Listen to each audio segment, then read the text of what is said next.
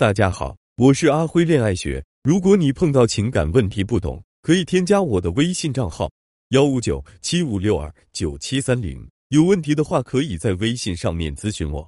如果说夫妻之间的争吵是一颗手雷，那冷战就是婚姻中定时炸弹。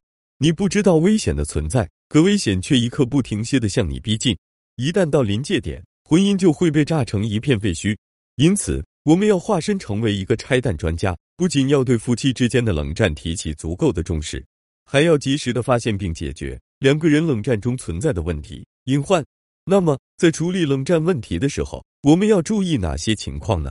控制冷战的时长，两个人冷战的时间越长越好，还是越短越好呢？现实的情况是，冷战时长长了不好，太短了也不好。前半句大家都能理解，冷战的时长太长了当然不好，谁都不愿意多承担痛苦。可是，为什么冷战的时长太短了也不好呢？想要真正搞清楚这个问题，首先就要知道冷战的实质到底是什么。冷战除了是一个问题，还是一个讯号。这个讯号提醒你两个人的感情出现了问题。冷战本身是一个讯号，这个讯号告诉你两个人的感情可能早就已经出现了某些实质性的问题。你要循着这个讯号，好好的把两个人的感情检查一番。而不是在发现这个讯号之后就立刻把它消灭掉。既然冷战的时长太长了不好，太短了也不好，如何把冷战的时长控制在一个合适的范围之内呢？一般来说，冷战的时长控制在一到三天之内。如果两个人冷战的时间不足一天，你是很难对问题有足够的重视。可如果两个人冷战的时间超过了三天的话，两个人的感情就很容易会产生继发性的损伤。到这。问题来了，如果男人已经做好了跟你冷战到底的准备，无论你怎么努力，他都无动于衷。在这种情况下，该怎么办呢？第三方干预法。一个人本身的情绪和他所处的环境是存在依赖关系的。如果周围的环境发生了改变，他的情绪也会相应的发生改变。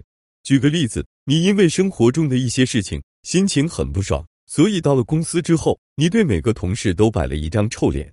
这种冰冷。怀揣着愤怒和些许恶意的状态，就是你此时此刻的情绪。如果在这种情况下，领导把你叫到了办公室呢？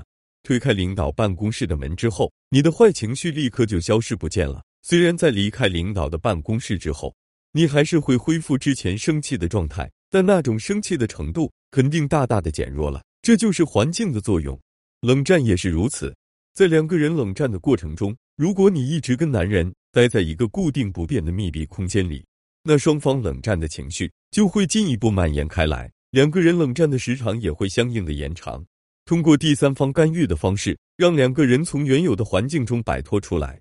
具体的操作方法也很简单，比如可以在两个人冷战期间，故意给自己的好朋友打个电话，让他装作无意间登门拜访的样子，进入到两个人冷战的空间里来。朋友登门之后，男人肯定会暂时收敛现在的情绪，继而表现出一副热烈欢迎的样子。有了这样的情绪上的转变之后，男人再继续跟你冷战的意愿肯定会大大的降低的。用示好的行为打破冷战。当两个人进入到一种冷战的状态的时候，大家其实都不好意思，也不愿意主动张口去缓解双方的矛盾的。那既然如此，你就不要张口了，而是要用一些实际的示好的行动。来缓解两个人之间的矛盾，比如准备一张小纸条，然后在小纸条上写上一些暖心的或者是俏皮的话。